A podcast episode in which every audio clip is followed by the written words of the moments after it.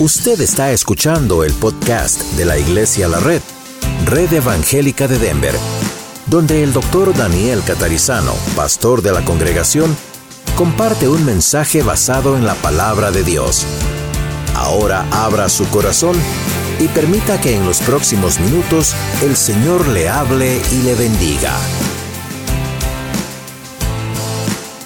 Realmente aquí hay algo muy importante que el Señor quiere que consideremos hoy. El año pasado comenzamos durante el mes de diciembre una serie que le llamamos el advenimiento y eso significa el anuncio del nacimiento de Cristo. Y orando para saber esta semana qué es lo que el Señor quería hoy, sentí que debemos volver a esa serie. Muchos de ustedes ni siquiera eran miembros de Iglesia de la Red en esa época, ni asistían, ni visitaban todavía. Y lo que hicimos o lo que hice fue básicamente tomar la base de esos mensajes y ajustarlos a nuestra realidad hoy. Pero sí yo quiero a partir de hoy que comencemos a mirar la historia del nacimiento de Cristo y creyendo lo imposible. Muchas veces ah, hay personas que han dicho yo creo en Dios, y yo creo que Él hizo el universo de la nada, y yo creo que como dice la Biblia, dijo Dios sea la luz y fue la luz, y dijo Dios crezcan los árboles y crecieron los árboles, en fin, todo eso. Y todo está bien con ellos hasta que llegan al libro de Mateo, Mateo, Marcos, Lucas o Juan. Y cuando llegan al libro de Lucas especialmente, donde hay bastantes detalles con relación al nacimiento de Jesús, más que en los otros evangelios, a veces tropiezan y piensan, bueno, no estoy seguro, ¿cómo puede ser que Jesús nazca de una virgen? ¿Cómo puede ser? Si es virgen no puede tener un hijo y empiezan a hacerse esas preguntas. Y cuando me preguntan a mí eso, cuando la gente comenta eso, yo digo, pues la Biblia dice que todo es posible para Dios. Entonces, ¿cómo puede ser que creamos que Dios creó todo de la nada y no podamos creer que Dios creó a alguien o trajo a alguien, mejor dicho, al mundo a través de una virgen, es decir, sin la intervención masculina de José? Si no podemos creer eso, entonces nos estamos contradiciendo. Estamos diciendo, creo en esto, pero no creo en esto. Si no creo en esto, no creo en Dios. Si creo en Dios, Dios hace todas las cosas posibles. Amén. Bueno, este clip no habla de Jesús, ni de José, ni de María, ni de Zacarías, ni de todo lo que vamos a ver hoy, pero sí explica muy en pocos segundos, como ustedes y yo vimos recién en el clip, la idea de que hay muchas cosas en la vida que son imposibles, ¿verdad que sí? A la mente humana, ¿cómo se explica a uno la gravedad? Uno no la puede realmente explicar con todos los detalles, simplemente uno experimenta la gravedad. Uno experimenta esto. Hay muchas cosas que uno no puede completamente descifrar, pero uno las está experimentando. Es lo que ocurre a veces con nuestros problemas, los suyos, los míos, tanto en el matrimonio como con los hijos, como con las finanzas. Si realmente creemos que Dios es Dios de cosas hasta imposibles, evidentemente si no, no sería Dios, Dios nos permite muchas veces disfrutar milagros. Los milagros, por definición, son cosas que fuera de la naturaleza ocurren, fuera del control de las mismas naturalezas, de las leyes naturales que Dios creó, porque Dios las creó. Entonces Él es soberano y Él puede manejarlas como Él quiere. Hoy vamos a comenzar esta serie, solamente son cuatro domingos, y vamos a comenzarla hoy, y vamos a, vamos a mirar lo que el evangelista, el autor Lucas dice, inspirado por el Espíritu Santo. Lucas es el único que da muchos detalles en cuanto a este proceso que tuvo lugar para el nacimiento del Señor Jesús. Inclusive Lucas comienza antes del mismo nacimiento, antes del anuncio de la Virgen María. Entonces, ah, pues hubo varias cosas que fueron ocurriendo que si la gente que estudiaba mucho las escrituras, como los fariseos y los escribas, hubiesen prestado realmente atención, hubiesen notado que estaría llegando el Mesías, porque todo lo que fue ocurriendo fue profetizado con mucho tiempo de anticipación. Cientos y cientos de años antes ya fue profetizado el nacimiento del Señor Jesús. Es interesante notar que el primer paso del proceso de este anuncio que vamos a leer en unos segundos, este, este proceso hacia el nacimiento de Jesús, es un llamado a creerle a Dios. Y aquí vamos a ver las reacciones de Zacarías y vamos a ver la reacción de la Virgen María en ese momento. Y ambos tuvieron que aprender esta verdad que usted y yo hoy tenemos que aprender. Dios está en control. Dios está en control. Usted está mirando las cosas que ocurren en la política, en la economía mundial. Usted está quizá alerta de que 19 o 20 líderes mundiales están reunidos en Sudamérica con un G20 y supuestamente arreglando o desarreglando cosas, vamos a ver. Pero Dios está en control. Usted ve que hay leyes que parecen beneficiar o no beneficiar en ciertas circunstancias, pero Dios está en control. La economía hoy está muy buena, mañana puede estar muy mala, Dios está en control. Su salud hoy está muy bien, mañana puede no estar bien, Dios está en control. Su matrimonio hoy está en la gloria, mañana parece que se deshace, Dios está en control. Dios es soberano. Muy bien, vamos a ver que esto fue muy claro para la humanidad, o debió ser muy claro para la humanidad, justamente con el evento del nacimiento de Jesús. No se puede creer en Dios y luego no creer el relato del milagro que ocurrió en lo que llamamos la encarnación de Dios, Jesucristo. Vamos a mirar lo que dice Lucas en el capítulo 1. Y primero vamos a mirar el relato, como toda historia tiene su, relato un poco largo, en Lucas 1. Y vamos a mirar lo que dice de versículo 1 al 25. Lucas escribe diciendo, puesto que ya muchos han tratado de poner en orden la historia de las cosas que entre nosotros han sido ciertísimas, Lucas está hablando acerca de que Marcos, ¿se acuerdan Mateo, Marcos, Lucas, Juan? Marcos, el segundo libro ya había sido escrito y ya había sido escrito con la historia, la biografía del Señor Jesús. Parece que Mateo también, y entonces Lucas lo que hace es ponerlo en orden. Lucas era de profesión médico, he was a physician. Entonces él tenía una mentalidad un poquito más ordenada en cuanto a hacer las cosas y el Espíritu de Dios, el Espíritu Santo le inspira a coleccionar todas esas historias y a ponerlas en detalles. Entonces, versículo 2, tal como nos lo enseñaron los que desde el principio lo vieron con sus ojos y fueron ministros de la palabra. Lucas dice, me ha parecido también a mí después de haber investigado con diligencia, típico de un médico, investigado con diligencia todas las cosas desde su origen, escribírtelas por orden, oh excelentísimo Teófilo para que conozcas bien la verdad de las cosas en las cuales has sido instruido. Muchos de ustedes como yo hemos sido instruidos en el Evangelio, pero verdad que no siempre está bien ordenado en nuestra mente, puede haber un poco de confusión, recibimos un poco de acá, un poco de allá. Bueno, Lucas se encarga de escribir todo en orden para que este ófilo, como nosotros hoy, podamos estar seguros de lo que creemos. Verso 5. Hubo en los días de Herodes, rey de Judea, un sacerdote llamado Zacarías, de la clase de Abías. Su mujer era de las hijas de Aarón y se llamaba Elizabeth. Ambos eran justos delante de Dios y andaban irreprensibles en todos los mandamientos y ordenanzas del Señor. No que sí que eran perfectos, pero andaban irreprensibles en los mandamientos y ordenanzas del Señor. Versículo 7. Pero no tenían hijo porque Elizabeth era estéril y ambos eran ya de edad avanzada. Aconteció que ejerciendo Zacarías el sacerdocio delante de Dios según la orden de su clase, conforme a la costumbre del sacerdocio, le tocó en suerte ofrecer el incienso entrando en el santuario del Señor. Y toda la multitud del pueblo estaba fuera orando a la hora del incienso. El sacerdote ya en el Antiguo Testamento estaba adentro ofreciendo en el templo eh, ofrendas por el pecado, etcétera, del pueblo, y el pueblo estaba afuera orando mientras el sacerdote hacía ese trabajo. Y se iban turnando. Esta vez le tocó el turno a Zacarías. Versículo 11. Y se le apareció un ángel del Señor puesto en pie a la derecha del altar del incienso. Y se turbó Zacarías al verle y le cogió temor, reacción natural ante algo sobrenatural.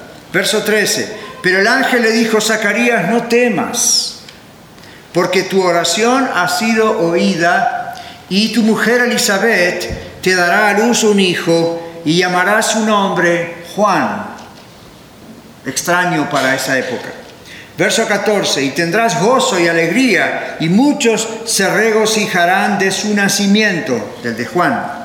Este es Juan el Bautista después. Versículo 15, porque será grande delante de Dios, no beberá vino ni sidra, y será lleno del Espíritu Santo aún desde el vientre de su madre. Esa no es la misma llenura del Espíritu Santo que usted y yo tenemos. Eso es el apartarlo desde el vientre de la madre. Versículo 16.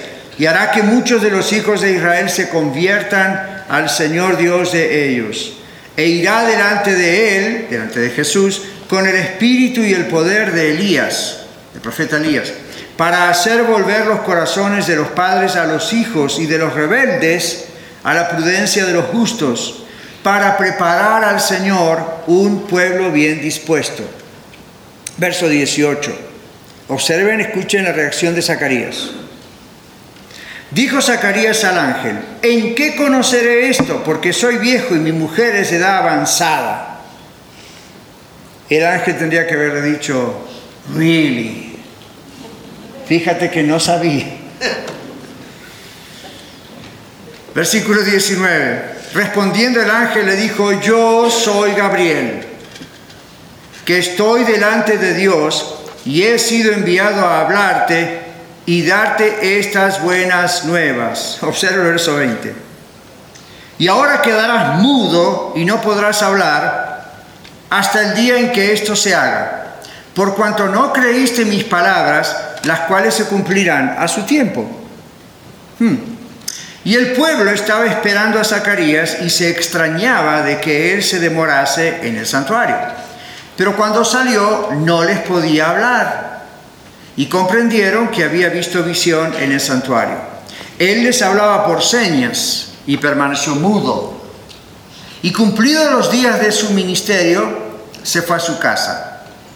Después de aquellos días, concibió su mujer Elizabeth y se recluyó en casa por cinco meses diciendo, así ha hecho conmigo el Señor en los días en que se dignó quitar mi afrenta entre los hombres.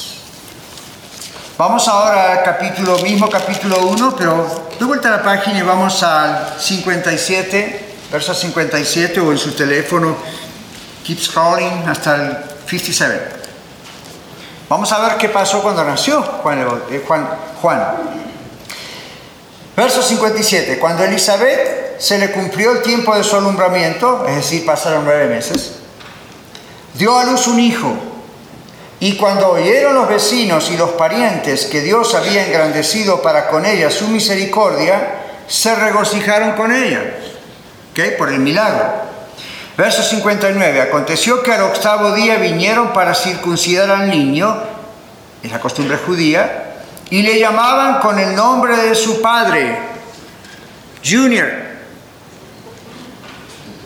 Zacarías Junior, diríamos hoy, ¿verdad? Esa era la costumbre. Un hijo varón tenía que tener el nombre de su padre. 60, el versículo, pero respondiendo su madre dijo, no, se llamará Juan. Le dijeron, ¿por qué? No hay nadie en tu parentela que se llame con este nombre. ¿Alguna vez le ocurrió eso? Usted le pone nombre a su bebé, es su hijo, y alguien en la parentela se mete y dice, ¿por qué no se llama como el abuelo? Esa era una cuestión con judíos, una cuestión dura. Versículo 62. Entonces preguntaron por señas a su padre cómo le quería llamar. En otras palabras, ¿qué importa lo que dice Elizabeth? Es una mujer. Esa era la idea de ellos. Entonces, por señas le preguntaron a Zacarías y pidiendo una tablilla, obviamente no electrónica como la de hoy, escribió diciendo, Juan es su nombre. Y todos se maravillaron. Y usted dice, ¿por qué se maravillaron? Es la decisión del padre y de la madre. No era algo común para esa época. Verso 64. Al momento que Juan, eh, perdón, que Zacarías escribió esto en la tablilla, fue abierta su boca y suelta su lengua y habló bendiciendo a Dios. Qué bueno, ¿no? Lo primero que hizo fue bendecir a Dios. Verso 65. Se llenaron de temor todos sus vecinos.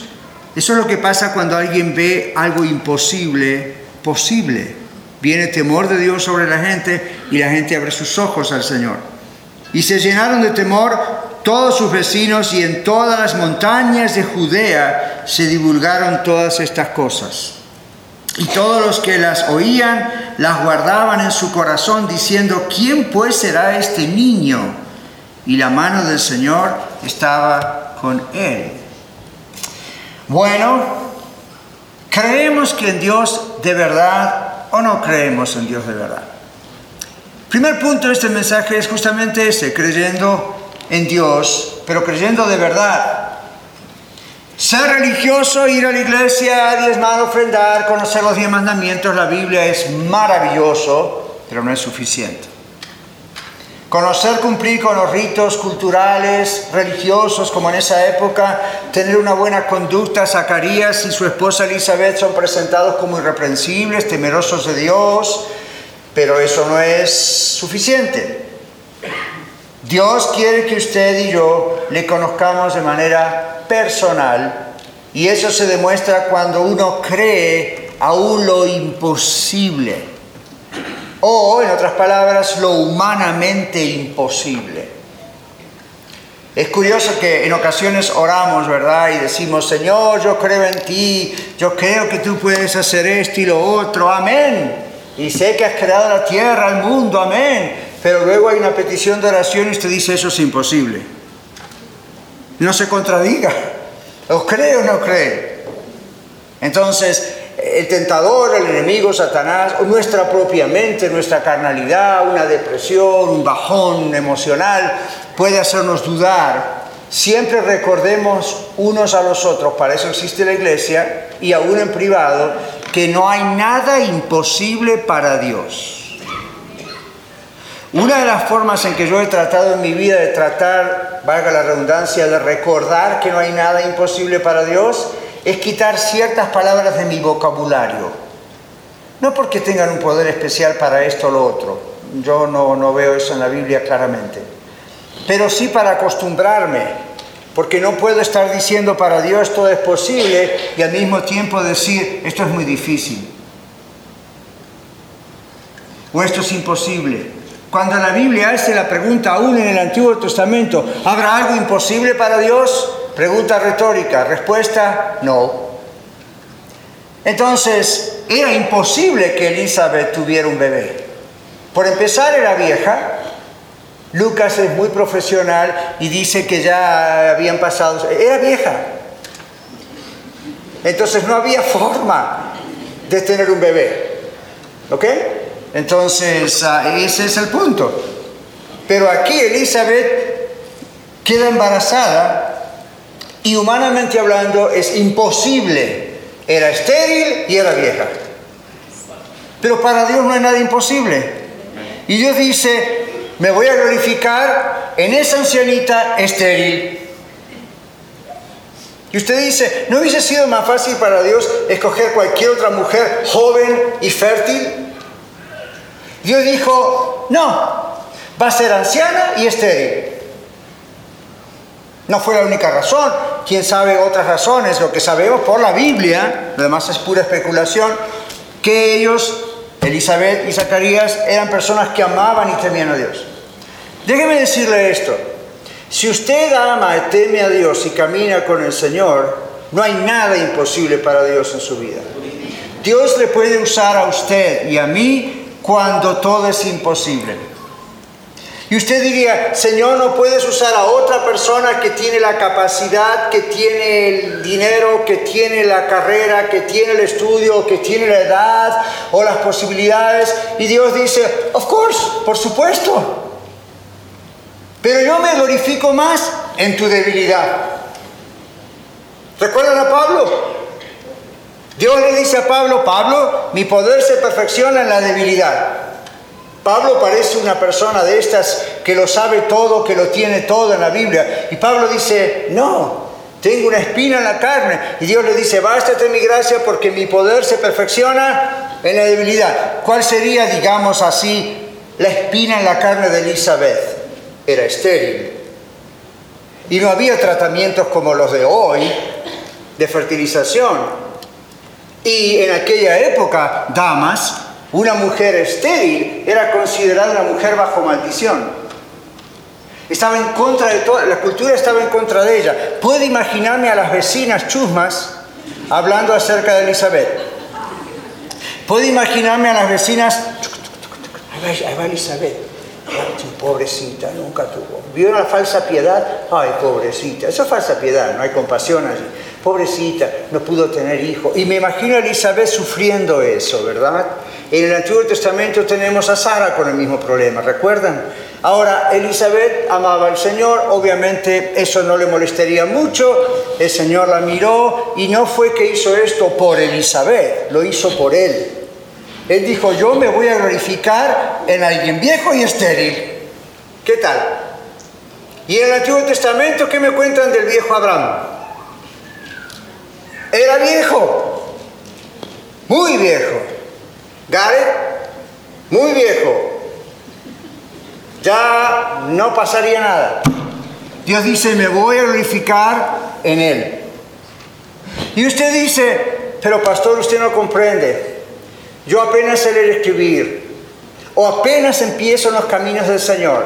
O hace mucho que estoy en el Señor, pero vea que soy tan cabezón que no aprendo las cosas rápido me cuesta retener la Biblia, me cuesta ser fiel, me cuesta esto, me cuesta lo otro. Y yo dije, Dios se glorifica en la debilidad.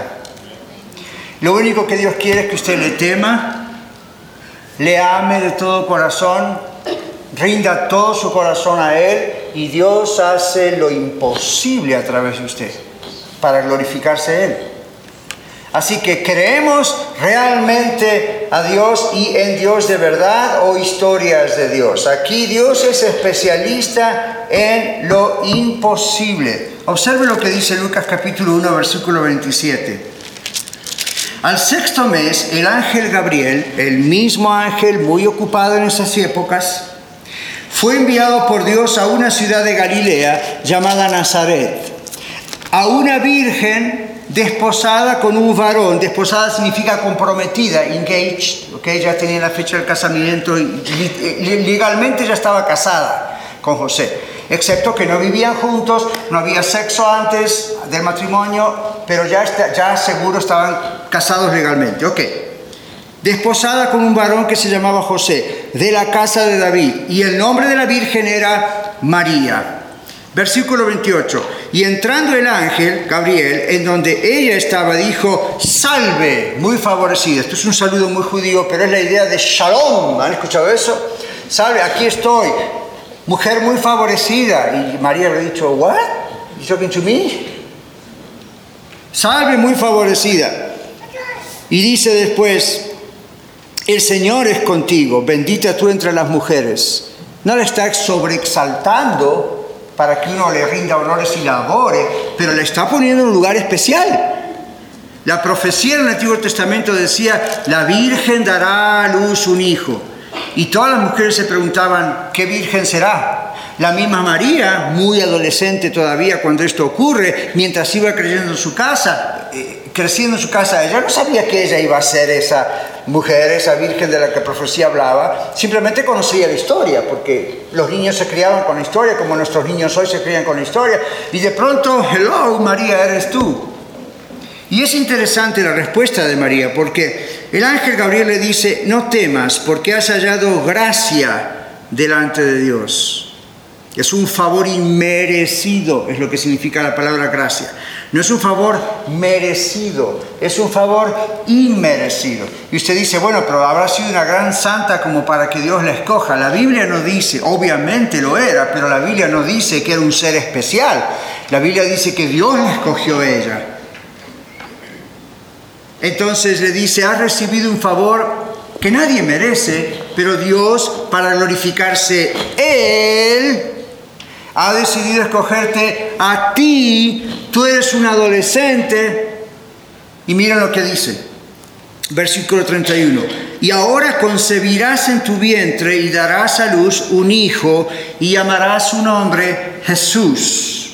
Todo esto está profetizado. Lea el libro de Isaías, Jeremías, etc. Versículo 32, el ángel describe a Jesús, este será grande y será llamado Hijo del Altísimo y el Señor Dios le dará el trono de David su padre y reinará sobre la casa de Jacob para siempre y su reino no tendrá fin. Lo cual aclara que el reino del Señor no es solamente para el pueblo judío, sino para la humanidad y es eterno. Verso 34, observe la reacción de la Virgen María aquí. Todavía estamos hablando de Virgen María en esa época. Entonces María dijo al ángel, observen qué diferente con lo que pasó con Zacarías. ¿Cómo será esto? Pues yo no conozco varón. En otras palabras, María dijo, Ángel Gabriel, yo soy virgen, nunca me acosté con ningún varón. ¿Cómo voy a tener un hijo? Pero ella no pregunta tanto como lo he hecho yo, simplemente le dice, ¿cómo será esto? Respondiendo en el versículo 34, el ángel le dijo, el Espíritu Santo vendrá sobre ti y el poder del Altísimo te cubrirá con su sombra, por lo cual también el santo ser que nacerá, fíjese la Trinidad aquí, será llamado Hijo de Dios. En ese versículo usted tiene al Padre, el Hijo y el Espíritu Santo todos participando. Todo Dios en tres personas, misterio para nosotros, no para Él participando en esta situación. El Espíritu Santo vendrá sobre ti y el poder del Altísimo te cubrirá con su sombra. Ahora, si usted recibiese esa respuesta hoy, posiblemente con toda la influencia que tenemos del humanismo secular, comenzaríamos a hacer otras preguntas, ¿verdad? ¿Qué es esto de el Espíritu Santo vendrá sobre mí? Me cubrirá con su sombra. ¿Y eso qué significa?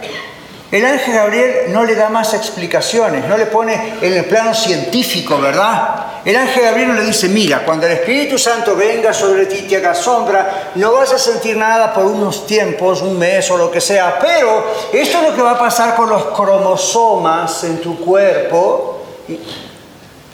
No. Y ella tampoco pregunta, lo único que dice es, bueno, ángel, yo soy virgen, hello. Nunca escuché esto. Entonces el ángel le dice, solamente esto. En otras palabras, Dios va a hacer lo imposible posible. Y me gusta la reacción de María, porque María no lo discute.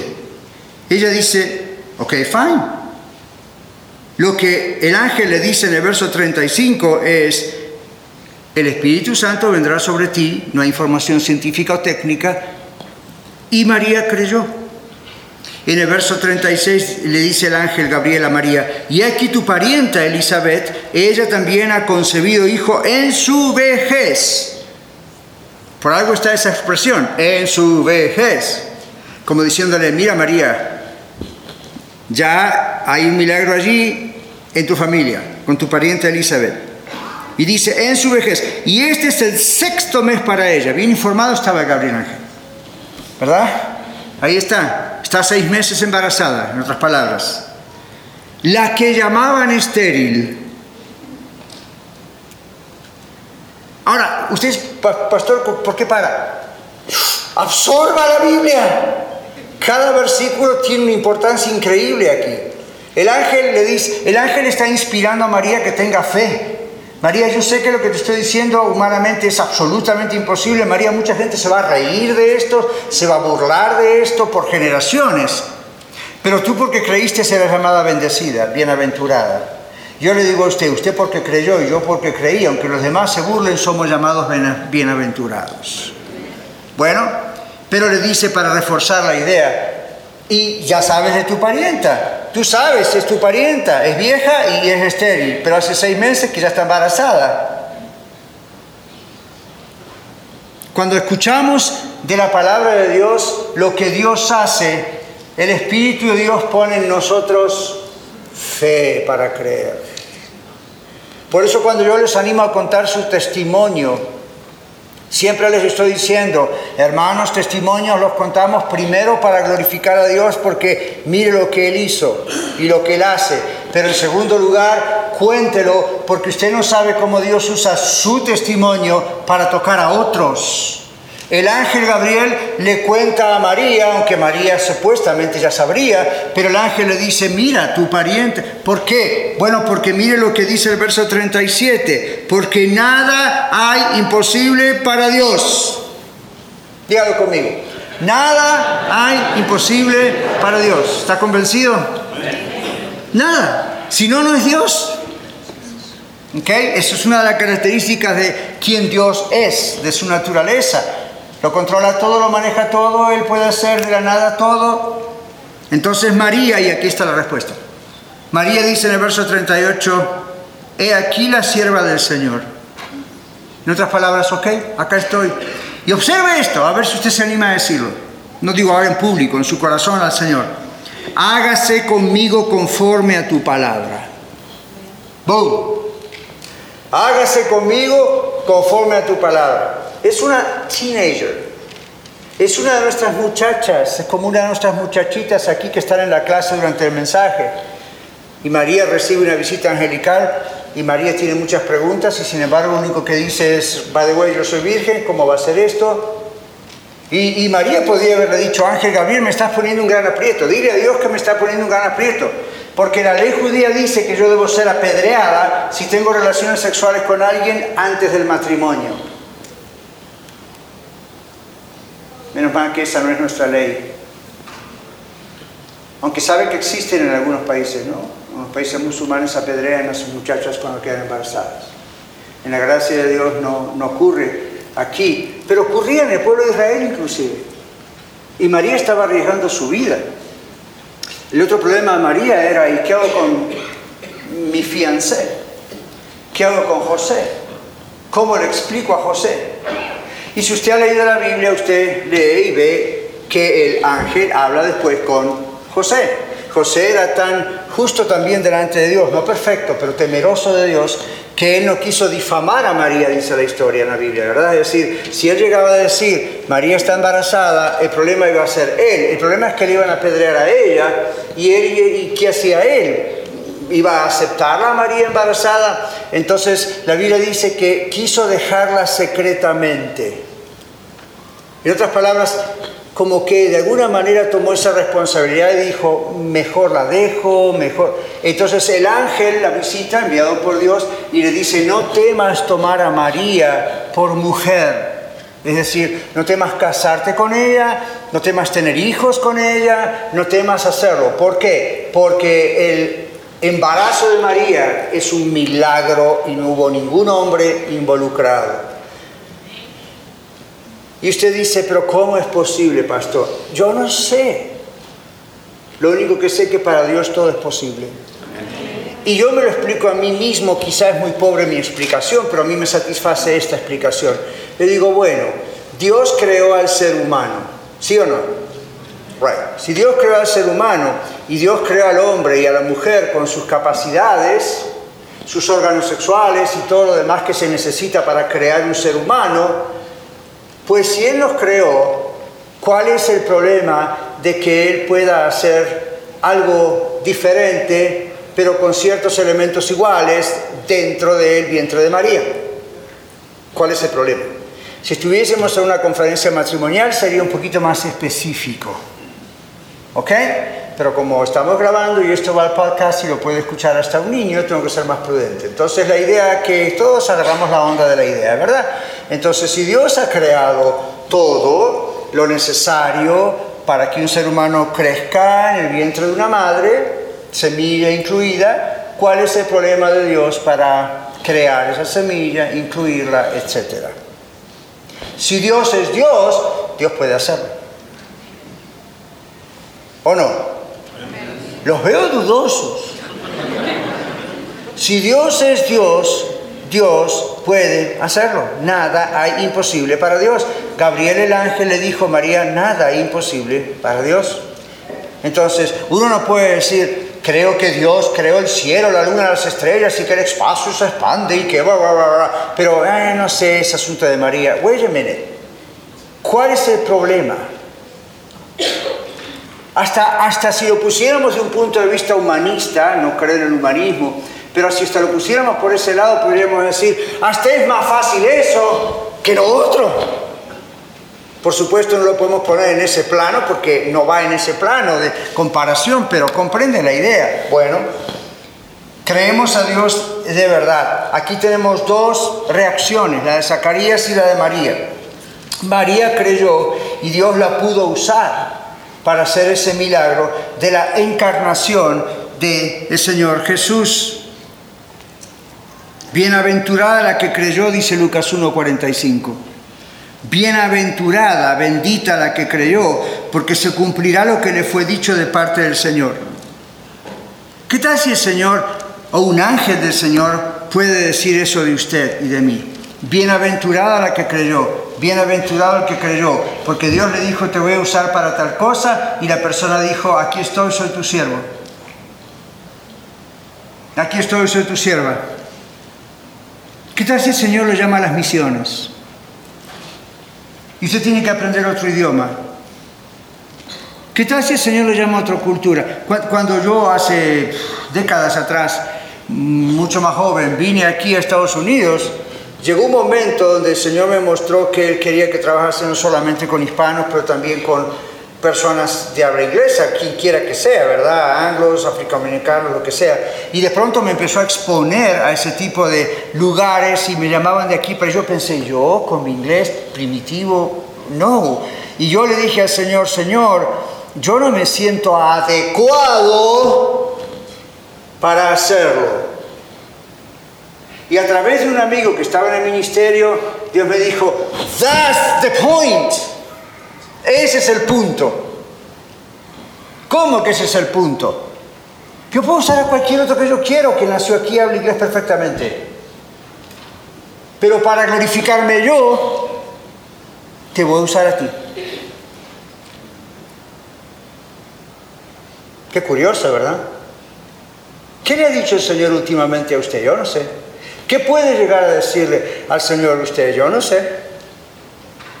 Quizá usted me ve aquí parado y dice, hace un tiempo que siento en mi corazón que un día el Señor me va a llamar para predicar el Evangelio. Y usted dice, pero yo sé muy poco, no fui al seminario con el pastor, yo no conozco griego, no, no, no, eso es imposible para mí. Nunca nada es imposible para Dios. Ahora, si Dios no lo llamó, no se meta. Pero si Dios lo llamó, y usted dice, yo no me siento adecuado, exacto. Eso es exactamente el punto. Dios se va a glorificar en usted. Y así con todas las cosas, no solamente dentro del ministerio profesional, como dicen algunos, en cualquier otra cosa. Usted puede decir, nuestro matrimonio no tiene solución.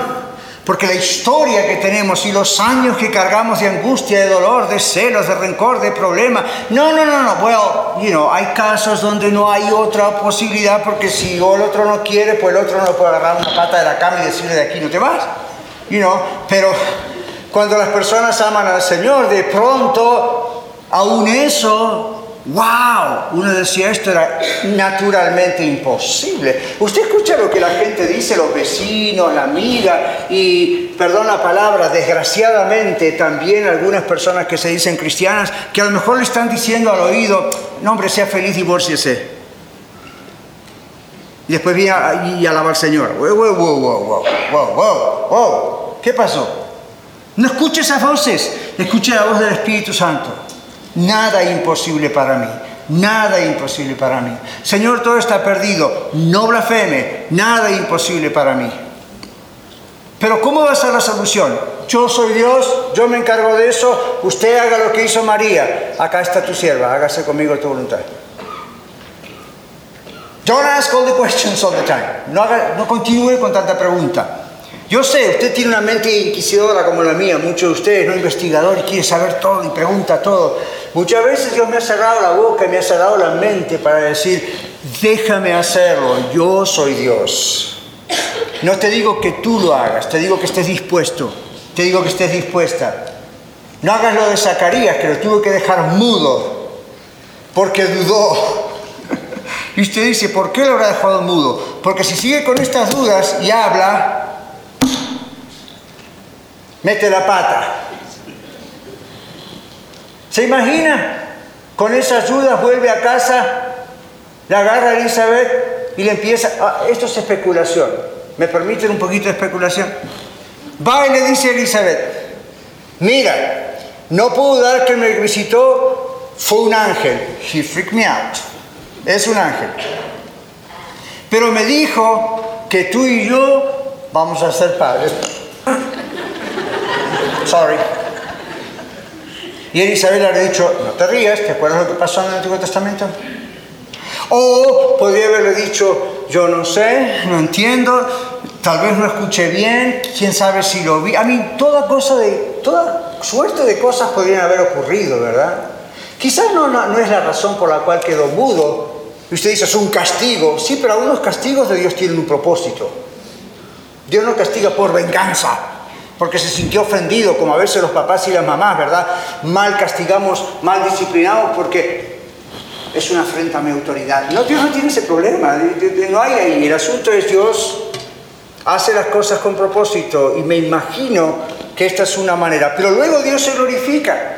Porque observe que el pueblo, cuando Zacarías empieza a hablar, en el momento en que obedece Zacarías, diciendo su nombre es Juan.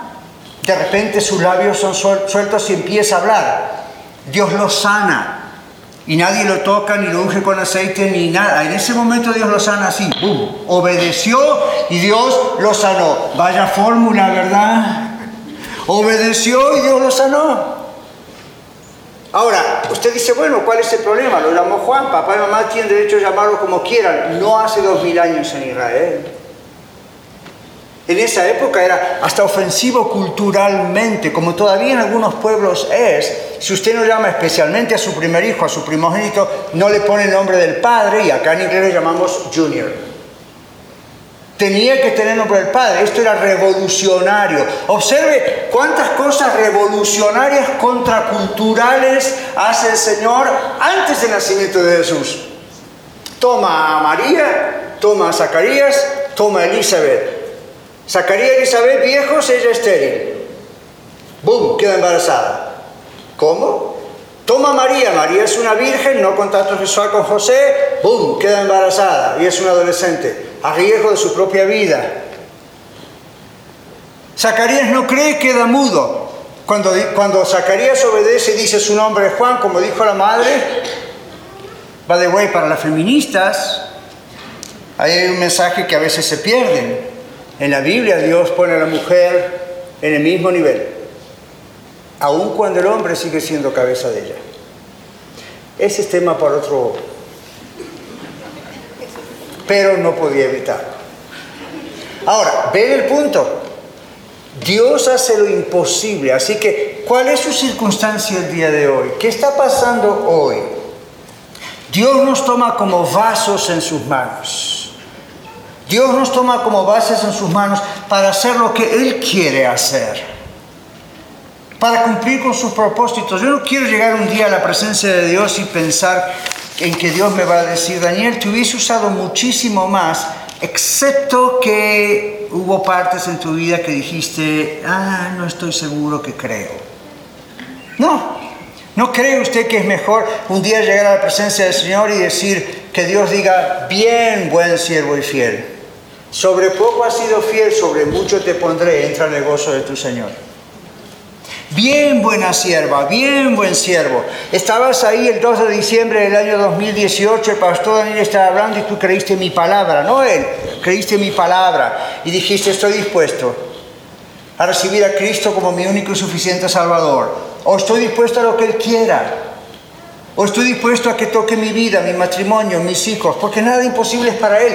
Voy a sacar de mi vocabulario la idea de la imposibilidad. Tampoco me voy al otro extremo, como ustedes han escuchado en muchos lugares, y nomás voy a declarar ciertas cosas y mágicamente las cosas van a ocurrir. La Biblia dice que nada hay imposible para Dios. Y si Dios me dice, esto es lo que voy a hacer, voy a creerle a Dios. La Biblia dice en Mateo 22, amarás al Señor tu Dios. Jesús repite los diez mandamientos y los sintetiza. Amarás al Señor tu Dios con todo tu corazón, con toda tu alma, con todas tus fuerzas, con todo tu entendimiento, en otras palabras, con todo tu ser. El racionalismo de hoy, racionalismo significa que lo que usted no puede razonar, no lo crea, dicen muchas sectas. El racionalismo de hoy ha penetrado la cultura, la educación y a veces lamentablemente hasta la religión. Y ha producido que usted no pueda creer lo que no ve, ni aceptar lo que no entiende con su razón. Pero Dios nos llama a creer lo invisible posible, visible. A Dios le encanta eso. ¿Sabe por qué? Porque Él se glorifica. En cada vez que se dice, esto es imposible, le dice, ¿really? ¿Do you want to see? ¿Do you want to try? Todo es posible para Dios.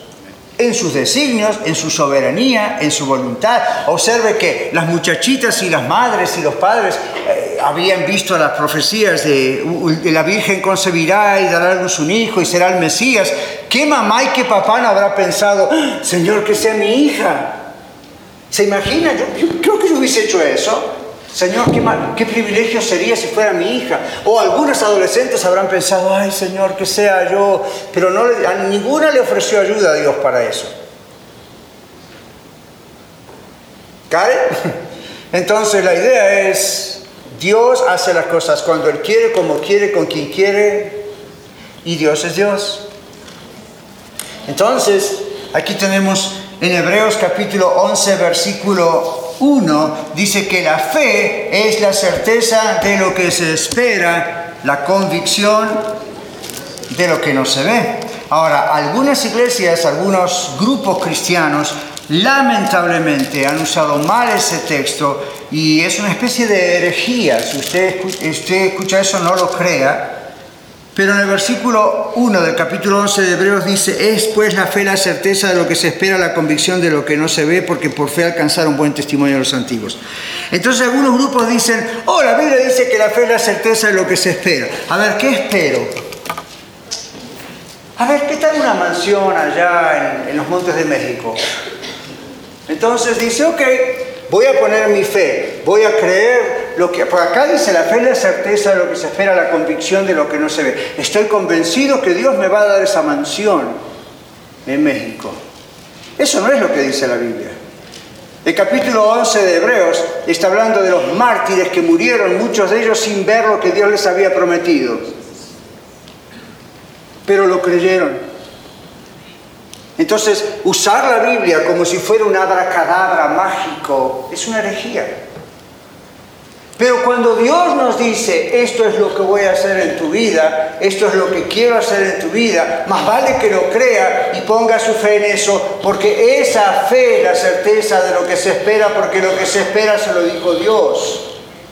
Y Dios no se lo dijo para su propio gusto nada más, Dios se lo dijo porque Dios le quiere usar.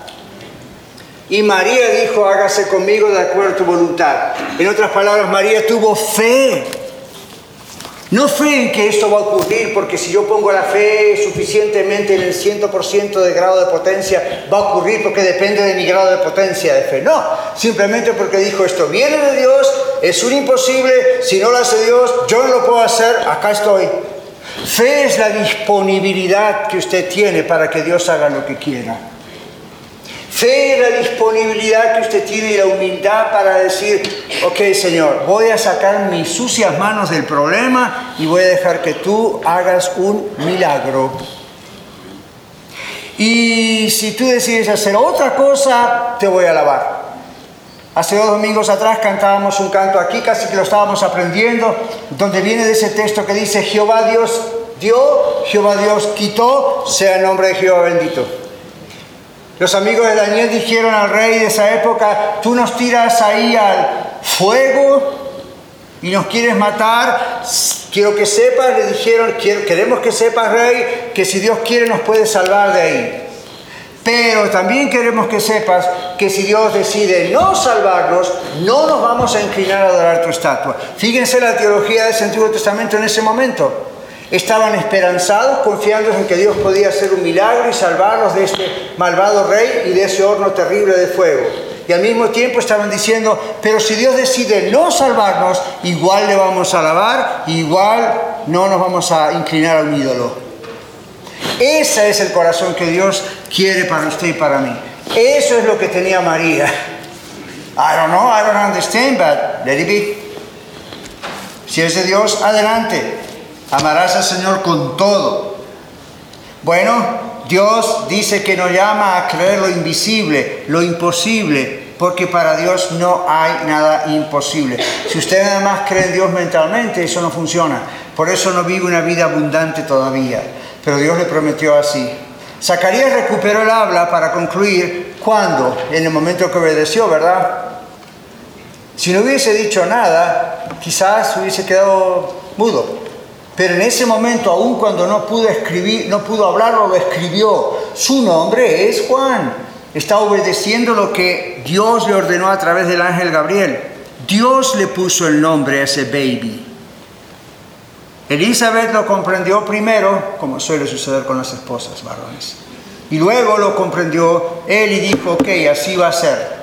Pero fue Zacarías el que le dijo a Elizabeth, se va a llamar Juan. ¿Cómo se lo habrá dicho? ¿Habrá escrito otra vez? I don't know.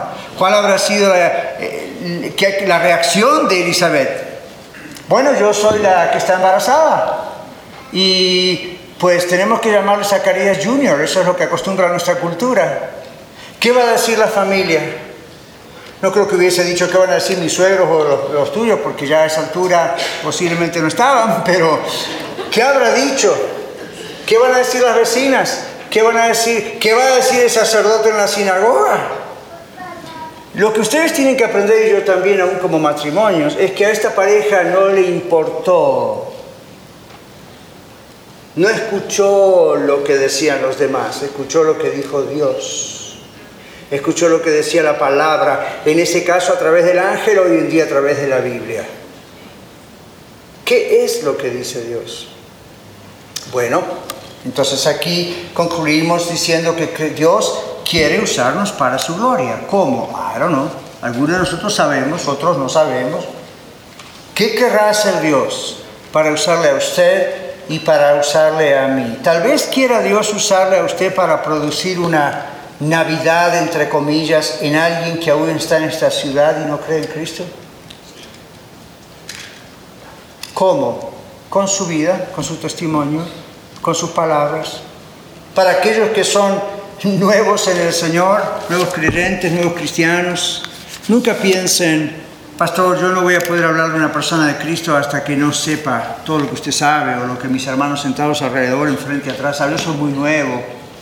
Usted sabe que muchas veces las personas que son más nuevas en el Señor llevan a más personas a Cristo que los más viejos en el Señor.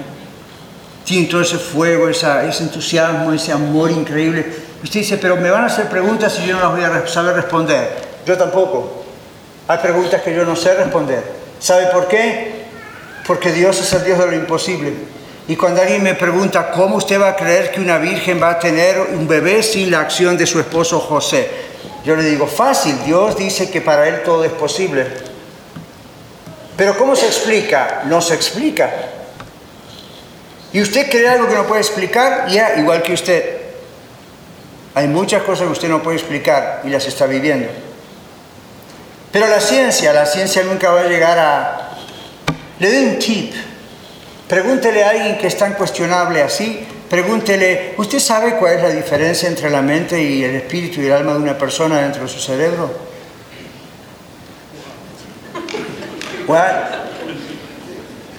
¿Usted cree que su cerebro, ese órgano, solamente es el que procesa todas las cosas? ¿Se dio cuenta que hay cosas que no se logran descubrir?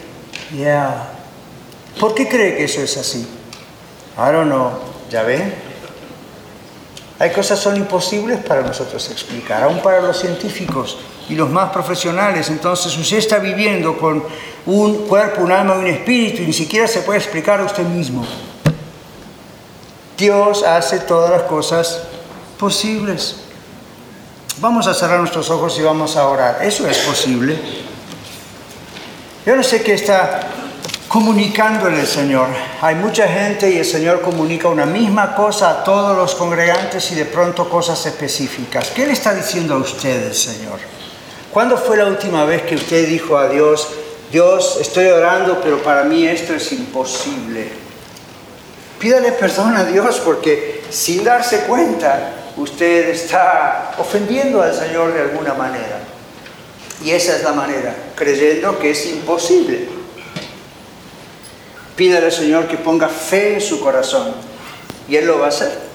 Señor, pon fe en mi corazón, porque hay cosas que son imposibles científicamente o hay cosas que son imposibles en las relaciones humanas, como el matrimonio o con nuestros hijos.